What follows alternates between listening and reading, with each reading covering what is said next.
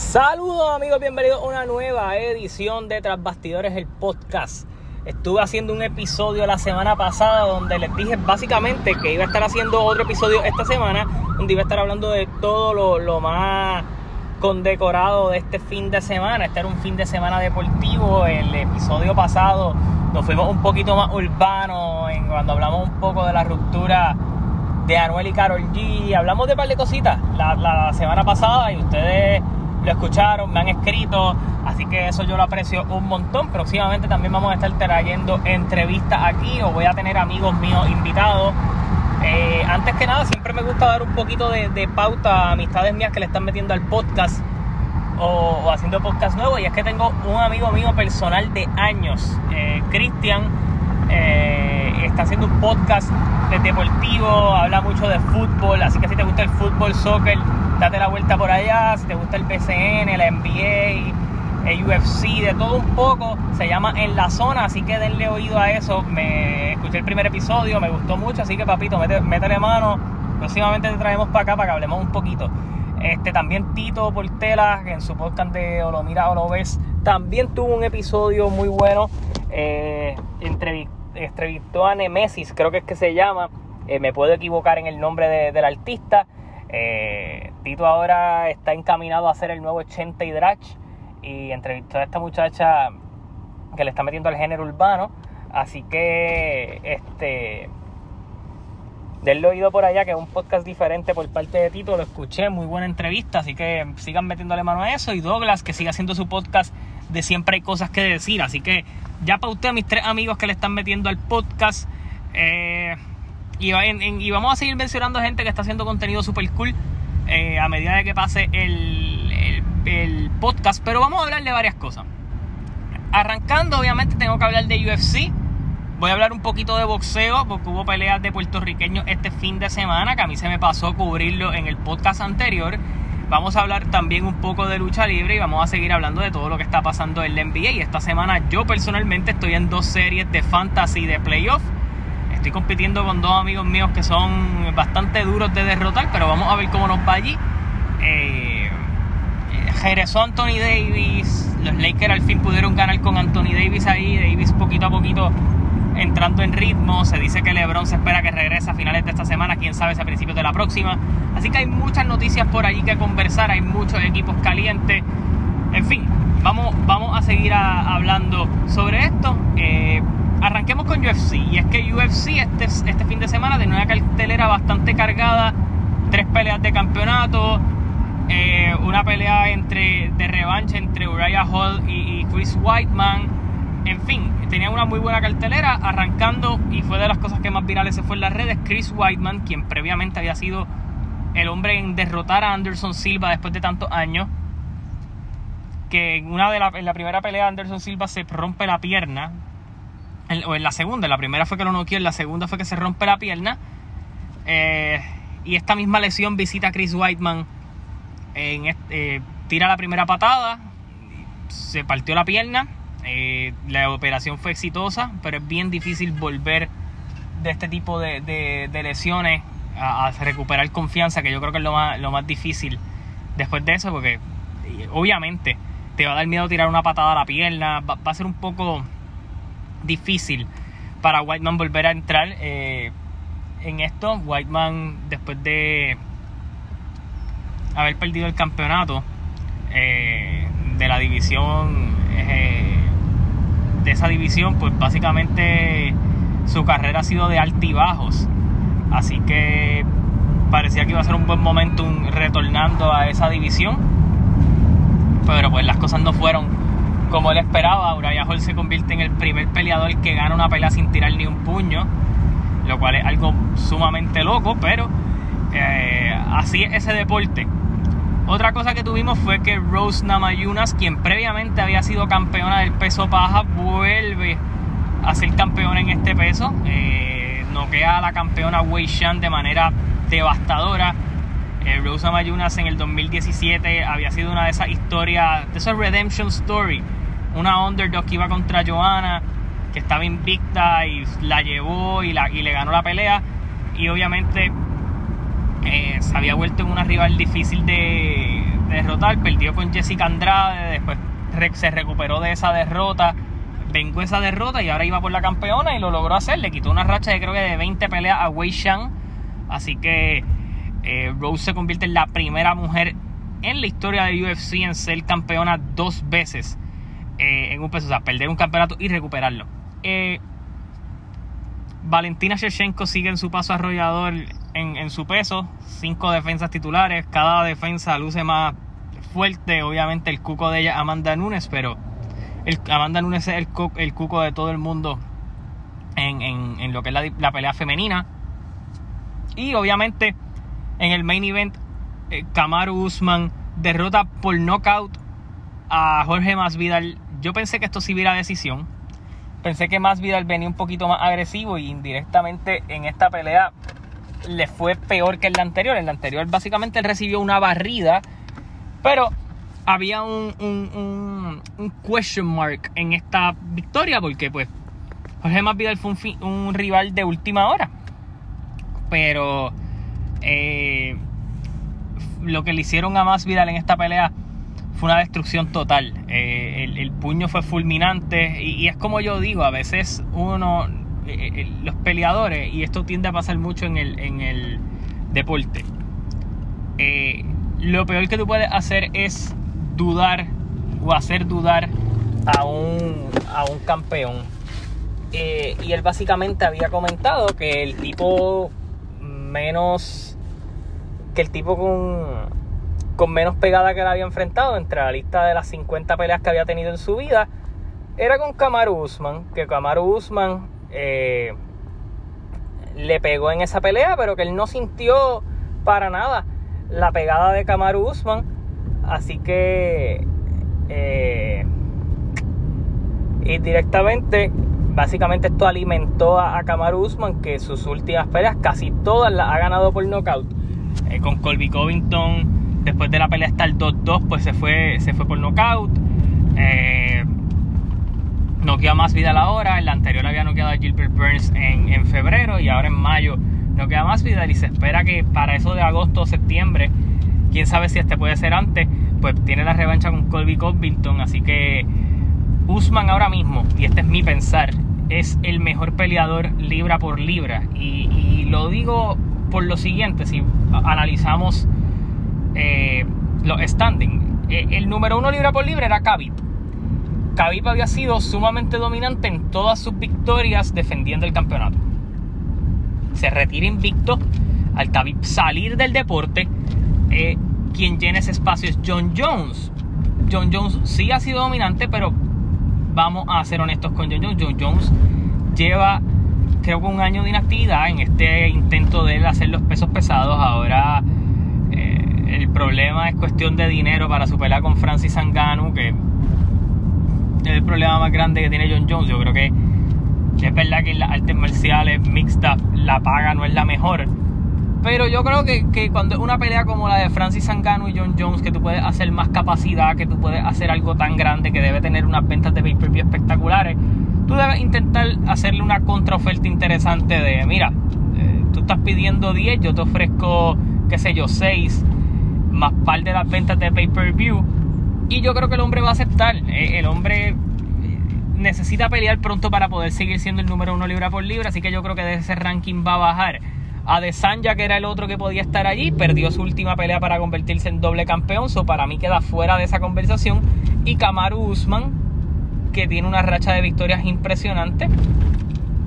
Que se convirtió en campeón derrotando a Tyron Woodley que ha defendido el campeonato en cuatro ocasiones, en todas sin dejar ningún tipo de duda de que es el campeón y que en cada demostración que pelea se convierte mejor. Yo creo que debe ser el tipo el número uno libra por libre. Cuando digo que esas cuatro defensas han pasado, esas cuatro defensas han pasado en un periodo de menor de 24 meses.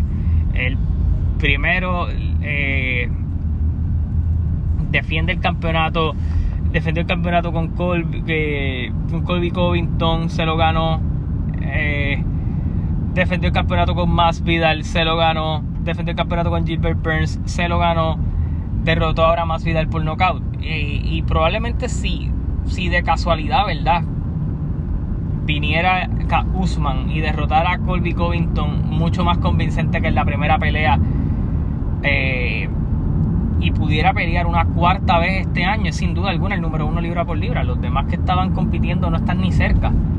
O se convirtieron en campeones muy, hace muy poco o, no han sido tan dominantes como lo que está haciendo Usman. Así que Usman para mí es el número uno libra por libra en el día de hoy y esa es mi opinión.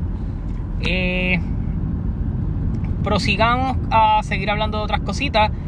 Eh, Kenny Omega, como había predicho yo aquí, derrotó a Rick Swan y se convierte ahora en el campeón unificado eh, de, Impact Wrestling y, se, sigue siendo campeón de AAA y sigue siendo campeón de AEW. Así que Kenny Omega es campeón mundial en tres promociones grandes alrededor del mundial.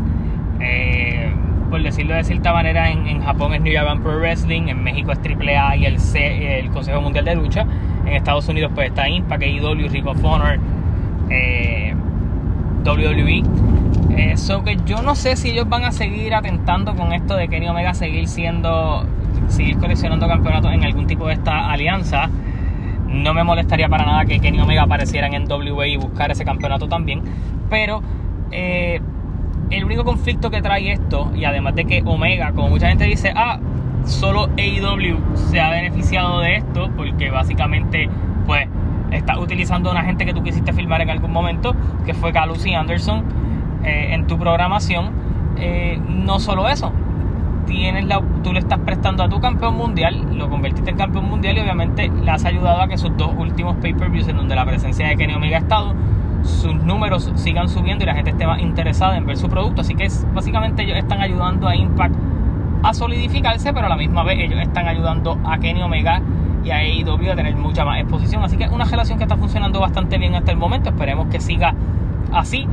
Eh, ahora el conflicto es de buqueo. Eh, eh, Omega tiene que seguir siendo dominante en Impact y tiene que seguir siendo dominante en AEW hasta que alguna de las empresas decida quitarle el campeonato. Yo dije en mi canal de YouTube que la primera empresa que tiene que ser, la que tiene que picar adelante en quitarle un campeonato medio tiene que ser AEW, porque a diferencia de todo lo demás, si él empieza a perder campeonatos mundiales previo a perder el de AEW, solo te está poniendo a que tu campeón es débil.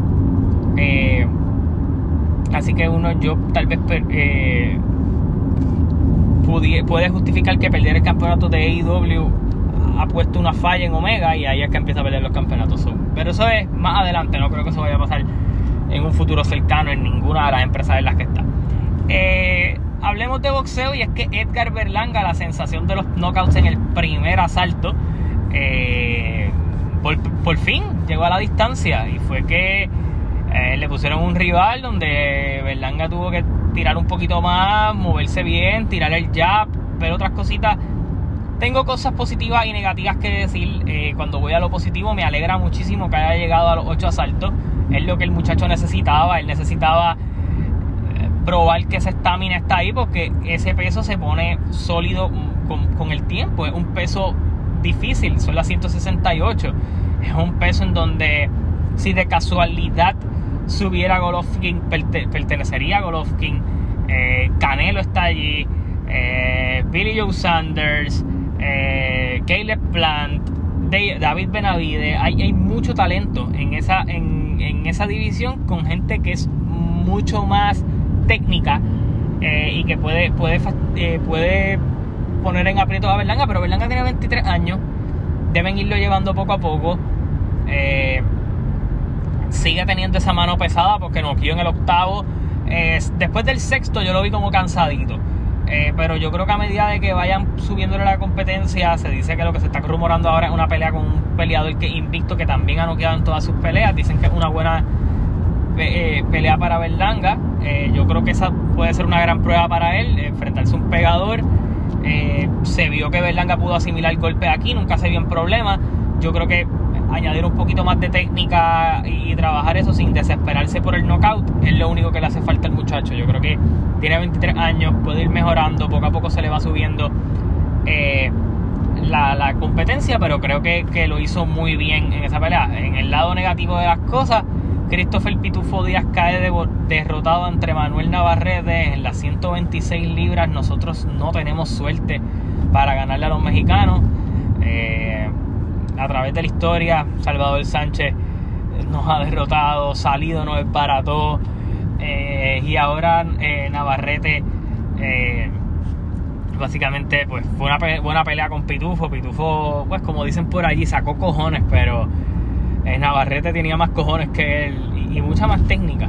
Que yo creo que eso es donde el fuerte de estos mexicanos. Los mexicanos quieran decir lo que sea, están en un buen momento eh, boxístico. Nuevamente, hubo como un tiempito en donde estuvieron un poquito más aguantaditos y viviendo de esos peleadores de antaño, pero están ahora en una buena posición. Y, ahora no duden que vamos a ver muchas guerras de mexicanos contra mexicanos porque están, están en un buen momentum. Así que eh, hay, hay, que hay que joderse para ganárselo ahora mismo. Eh, muchos de los campeones ahora mismo, pues son de descendencia o son mexicanos. Leo Santa Cruz es campeón, Emanuel Navarrete es campeón. Aunque obviamente Estados Unidos ahora mismo pues tiene unos peleadores bastante buenos eh, que, están haciendo peleas interesantes. El boxeo este año no está tan malo cuando me refiero al, factor de poner a pelear mejores contra los mejores. Eh, pero pero aquí lo más que jode son los organismos. Ah, hay, hay muchos peleadores que, que usan mucho las técnicas del organismo y hasta los mismos promotores usan las técnicas del organismo para no exponer a sus peleadores ante competencia mayor o, forma de perder. La gente eh, todavía está esa creencia de que si tu peleador pierde por completo se desmantela. Yo soy de los que pienso que no. Un tipo como Lomachenko que perdió con Teófimo y Teófimo no quiso dar la revancha por, toda la basura que se habló en la pelea y lo mucho que lo subestimó Lomachenko. Lomachenko ahora probablemente puede tener una pelea con. Ay, Dios mío, se me olvidó el nombre de este muchacho. Eh, cuando me acuerdo les digo.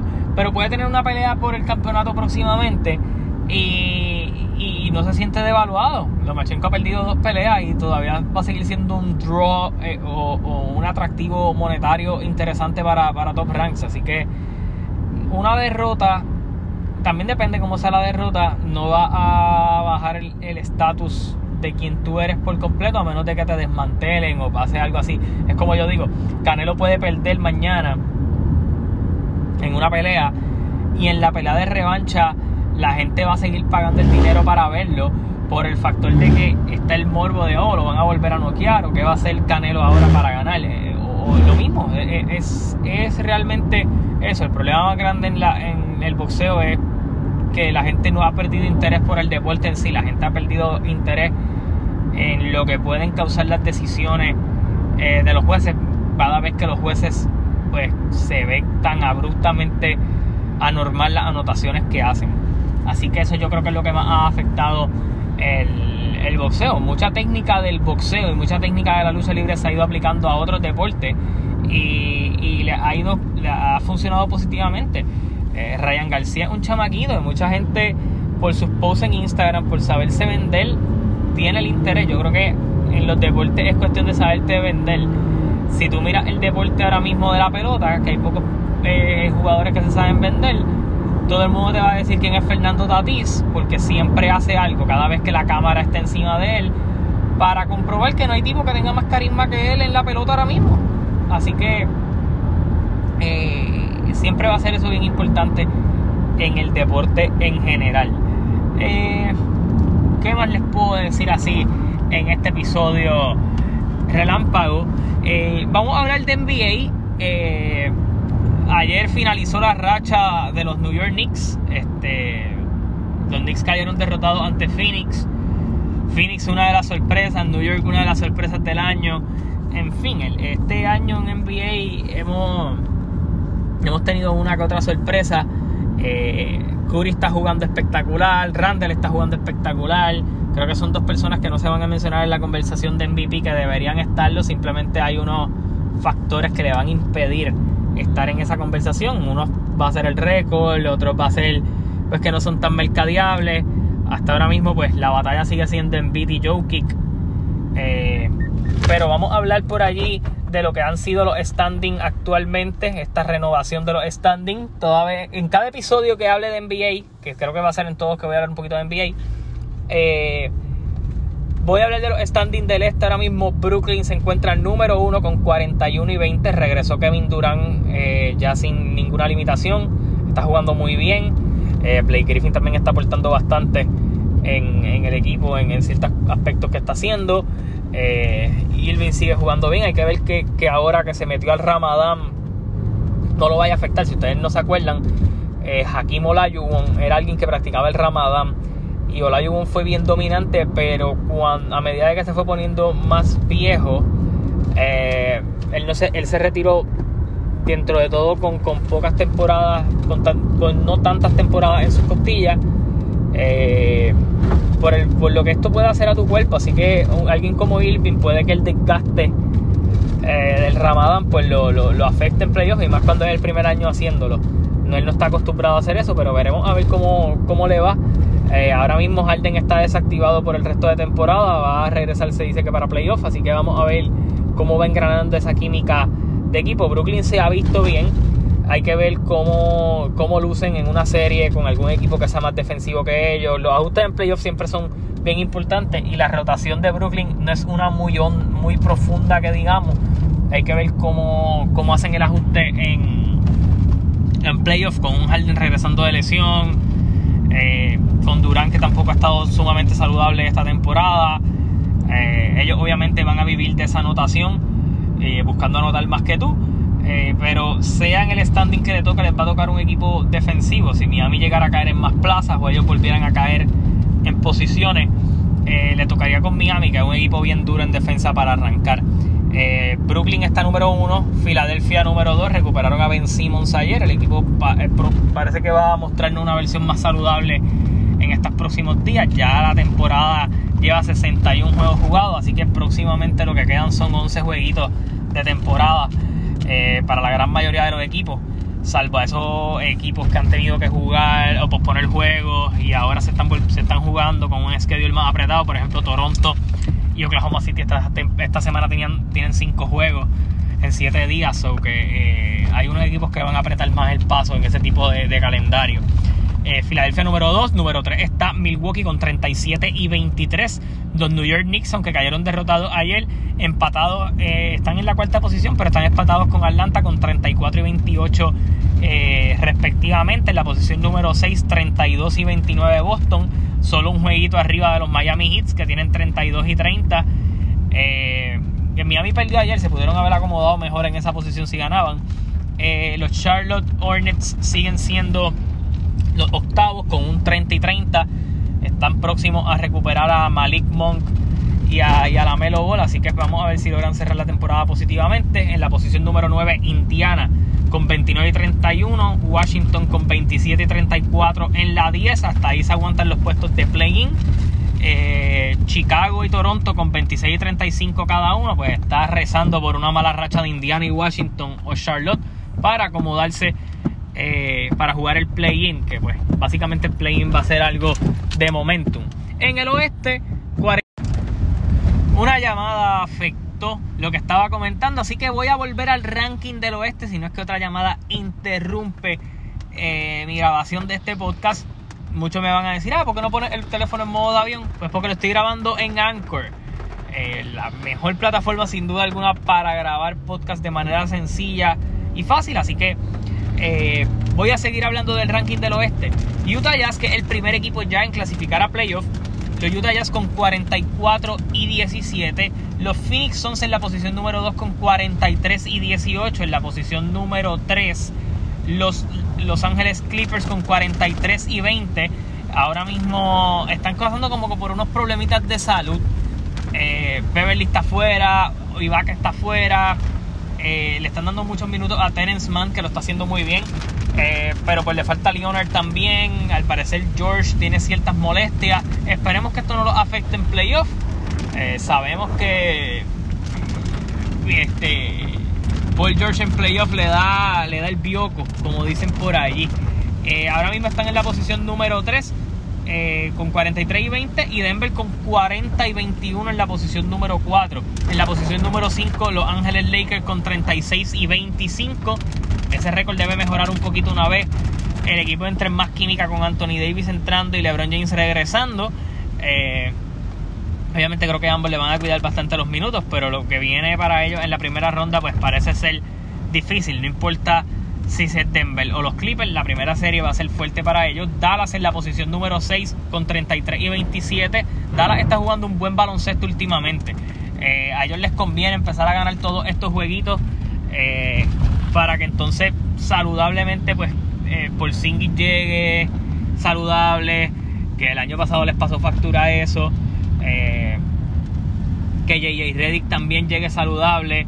Eh, que van a ser importantes para, para, que ellos tengan algún tipo de aspiración de pasar y obviamente no tener que jugar el play-in que básicamente sería un dolor de cabeza para ellos. Eh, Portland cae hasta la séptima posición con 32 y 28. Están teniendo una mala racha últimamente. Memphis con 31 y 29. Si el, mal, si el mal momentum de Portland continúa, Memphis pudiera colarse hasta la posición 7. San Antonio también está empatado en la octava posición con 31 y 29 eh, con Memphis. Y Golden State Warriors está con 31 y 30. Así que esos últimos cuatro puestos de, del oeste, eh, los que van a jugar el play-in se están matando allí. Yo lo único que pienso es que Dallas debería empezar a jugar mejor baloncesto, buscar tener esas victorias. Eh, básicamente, si los rankings se quedaran como están, Dallas tiene la oportunidad de de ir a jugar con los Clippers nuevamente y si los Clippers de casualidad con estas lesiones tuvieran una racha de derrotas y Denver jugara contra Dallas, voy a decir una locura. Pero Dallas ofensivamente puede darle dolores de cabeza a Memphis, a, Denver. Así que veremos a ver qué sucede. Eh, si cogen a los Clippers maltrechos también, el año pasado ellos le ganaron dos jueguitos. Eh, yo no sé si este equipo de Dallas es mejor o peor, pero si, si teniendo, teniendo por saludable y otra escopeta más como JJ Reddick y Doncic un año más maduro deben dar un poquito más de dolor de cabeza. Así que veremos a ver qué pasa en esos rankings del, de la conferencia oeste. Así que nada, esto es más o menos lo que quería hablar en este episodio. Eh, voy a estar subiendo otro episodio durante la semana. Eh, en caso de pasar algún tipo de, de, incidencia importante en los deportes, anuncios o cosas así. Así que nada, suscríbanse al canal, campanita para notificaciones y hasta la próxima.